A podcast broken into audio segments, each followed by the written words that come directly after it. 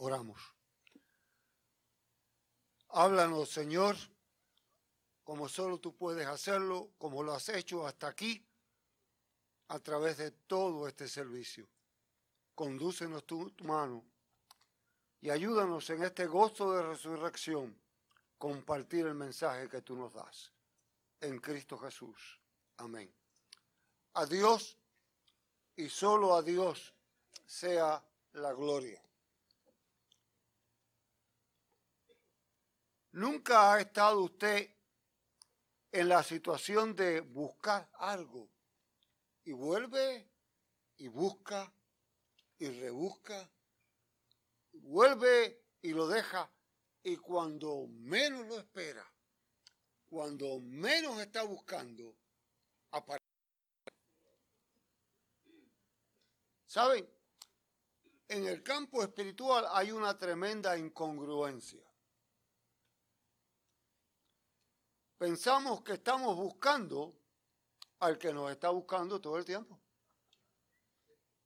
Hay una incongruencia. Y algunos lo tomamos en serio pensando que somos nosotros los que estamos buscando. Y es a nosotros los que nos están buscando. No obstante, el concepto de no tener algo, perder algo o encontrarlo es interesante. Marta y yo compartimos muy a menudo cuando nuestros tres hijos eran pequeños, ya han pasado muchos años de que eran pequeños. Nosotros nos íbamos en el verano de vacaciones cerca del pueblo donde yo servía, donde todavía existe una maravillosa playa que se llama Ocean City. Y Ocean City es un tipo de playa familiar donde nosotros disfrutábamos mucho y nos íbamos temprano en la mañana, íbamos a la playa Ocean City tenía una característica especial, o tiene, que tiene un tablado inmenso. Así que nosotros íbamos y la pasábamos de lo más bien. Un día que estábamos allí, estábamos los cinco, mis dos hijas mayores y mi hijo varón más pequeño. Nos entretuvimos jugando en la arena, en el agua, y de buenas a primeras preguntamos por Juan Leonardo, que es el más pequeño. ¿Y dónde está Juan? ¿Está con las hermanas? No, no está con las hermanas. ¿Está contigo? No, no está conmigo. El pánico empezó a cundir en nosotros.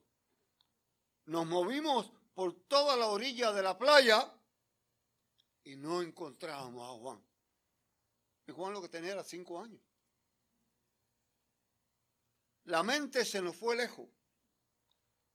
Nos preocupamos, hablamos con el guardia, hablamos con todo el mundo nos aconsejaron que fuéramos al tablado y allá fuimos con una cara terrible, con una carga insoportable. Cuando subimos al tablado, en la misma entrada del tablado, hay una tienda que se dedica a vender dulces y algodones. Y él estaba sentado como un bobito con los ojos mirando hacer los algodones. Nosotros pensábamos que él estaba perdido. Él estaba donde quería estar. Él había encontrado lo que él quería. En mi época de escuela superior, cerca de la escuela que yo estudié, había un señor que obviamente con los años yo llego a la conclusión que tenía un problema físico y andaba caminando así todo el tiempo. Y nosotros que no éramos muy buenos, le pusimos de mal nombre Busca Busca. Y le gritábamos cuando pasaba, Busca Busca. Y él nos decía una palabra que yo no puedo decir aquí, a todos nosotros. Y si nos podíamos acercar, le decíamos, ¿qué tú buscas? Y él dice, lo que no te importa ahí. Ahí seguía. Y nos decía, muchas veces en la vida nosotros nos parecemos a busca busca. Andamos buscando lo que no sabemos. Andamos buscando por buscar. Hay una parte del Antiguo Testamento que yo creo que no se menciona todo o se usa todo lo que se puede usar, que tiene algo que ver con este asunto. El sumo sacerdote entraba una vez al año al lugar santísimo y entraba con sangre para el sacrificio. Entraba con sangre para ofrecer y esa sangre tenía que venir de un cordero perfecto, un cordero sin mancha, un cordero sin defecto. Y lo que a veces no notamos es que el pueblo se aglutinaba frente al templo y ustedes dirán, ¿qué hacía? Pues mire, estudie un poquito el asunto. Lo que se creía realmente era que el sacerdote entraba a ofrecer sacrificio por los pecados de todo el pueblo. Y si el sacrificio no era aceptado, el sacerdote moría ahí adentro. Así que la gente estaba en expectativa, esperando la salida del sacerdote, del sumo sacerdote, y se rompía en aplauso y alegría, porque salía el sacrificio había sido aceptado. ¿Saben que la resurrección lo que implica es que el sacrificio vicario fue aceptado? Por eso los aleluyas. Por eso la algarabía. Por eso la alegría. Porque el sacrificio de Cristo por ti y por mí. El sacrificio por tus pecados, por tus pecados, por mis pecados, fue aceptado. María Magdalena estaba en esa encrucijada.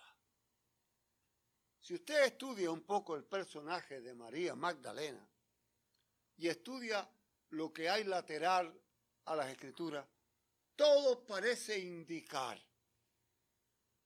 que María Magdalena era pecadora de primera línea. Había obtenido maestría y doctorado en pecado. Había pasado todas las líneas. Pero María también Magdalena había sido usada por muchos hombres. Había sido burlada por muchos hombres. Había sido maltratada por muchos hombres. Y con toda seguridad, posiblemente, en el único hombre que encontró respeto y paz fue Jesús. Por tanto, había un profundo agradecimiento en ella. Había un sincero agradecimiento en su vida por él. No entendía todo, ¿sabes? No entendía lo que estaba pasando. No sabía los detalles. Al igual que mucha gente, ella estaba buscando paz. Estaba buscando tranquilidad. Como cuando nos casamos. Tratamos de buscar la pareja ideal. La paz no funciona muchas veces. Debiera funcionar. Cuando los hijos vienen, estamos buscando perpetuar nuestra herencia, nuestro ser, alargarlo. Cuando vamos a estudiar, buscamos seguridad. Cuando vamos al médico, buscamos salud. Cuando vamos al mercado, buscamos lo que necesitamos. Cuando vamos a adorar a Dios, debiéramos buscar la verdad espiritual. Y así hay caso tras caso. A veces sabemos lo que buscamos. Otras veces no lo sabemos. María Magdalena realmente no lo sabía, pero tenía una virtud inmensa. Era agradecida. En el pueblo judío se acostumbraba de manera clara, manera real, que al tercer día, después de la muerte, se iban las personas que querían, que cuidaban, que amaban al muerto, a ungirlo en la tumba. Es que el sábado estaba en el medio. Ella no podía ir, que era el día de reposo. Pero la inquietud era tan grande en María Magdalena. La inquietud era tan grande que en la madrugada no pudo esperar más. En la madrugada fue a cumplir con quien ella amaba, a quien ella respetaba. Y yo me imagino que en la mente de María había muchas preguntas. En la mente de María había muchas dudas. No había conseguido ayuda, sí que iba a enfrentarse con lo que fuera. Y cuando llega, encuentra posiblemente una de las preocupaciones, ¿quién me ayudará a mover la piedra? En el cementerio palestino, la piedra era como una piedra de molino inmensa. Encuentra la piedra removida. Y si usted es de los que busca detalle, aquí está diciendo, ¿cómo es posible que tuvieron que abrir la tumba, mover la piedra para que Jesús saliera? No, la piedra no se movió para que Jesús saliera. La piedra se movió para que tú y yo, María Magdalena, y los que vieran la tumba vacía, la piedra se removió. No para que él saliera, él podía salir por medio de la piedra. María fue y vio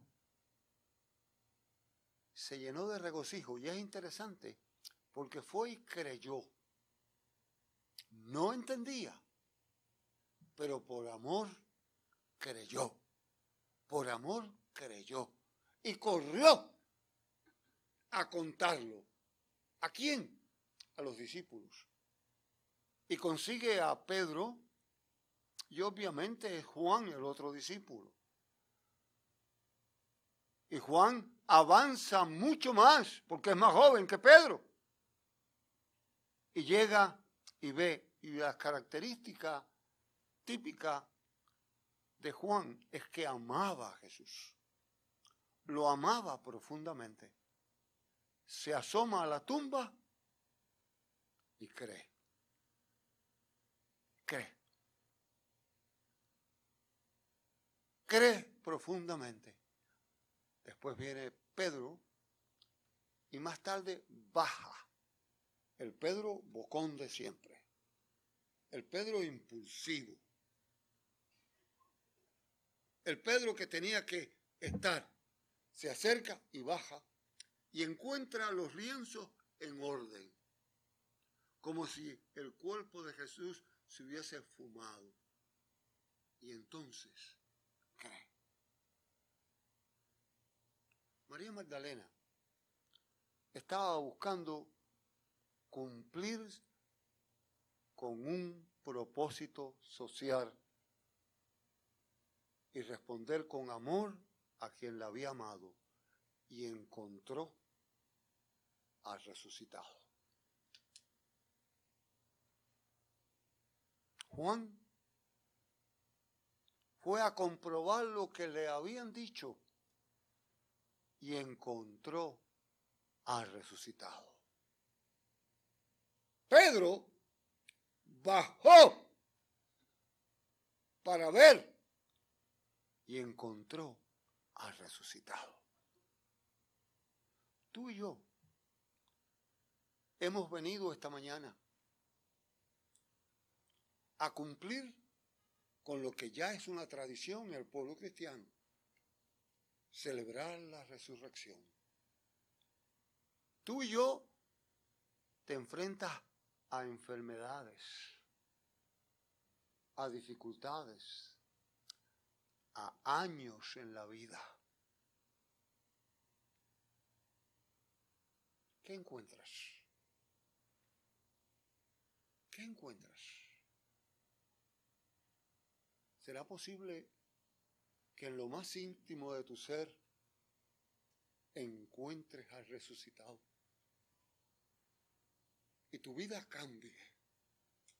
Y tu confianza cambie, tu esperanza cambie, llene de seguridad y de paz, porque has encontrado al que la puede dar. Muchas veces, en una sociedad como la nuestra, en crisis, con grandes interrogantes económicos, con grandes dificultades para el futuro, con necesidad de movernos, con problemas físicos muchos de nosotros,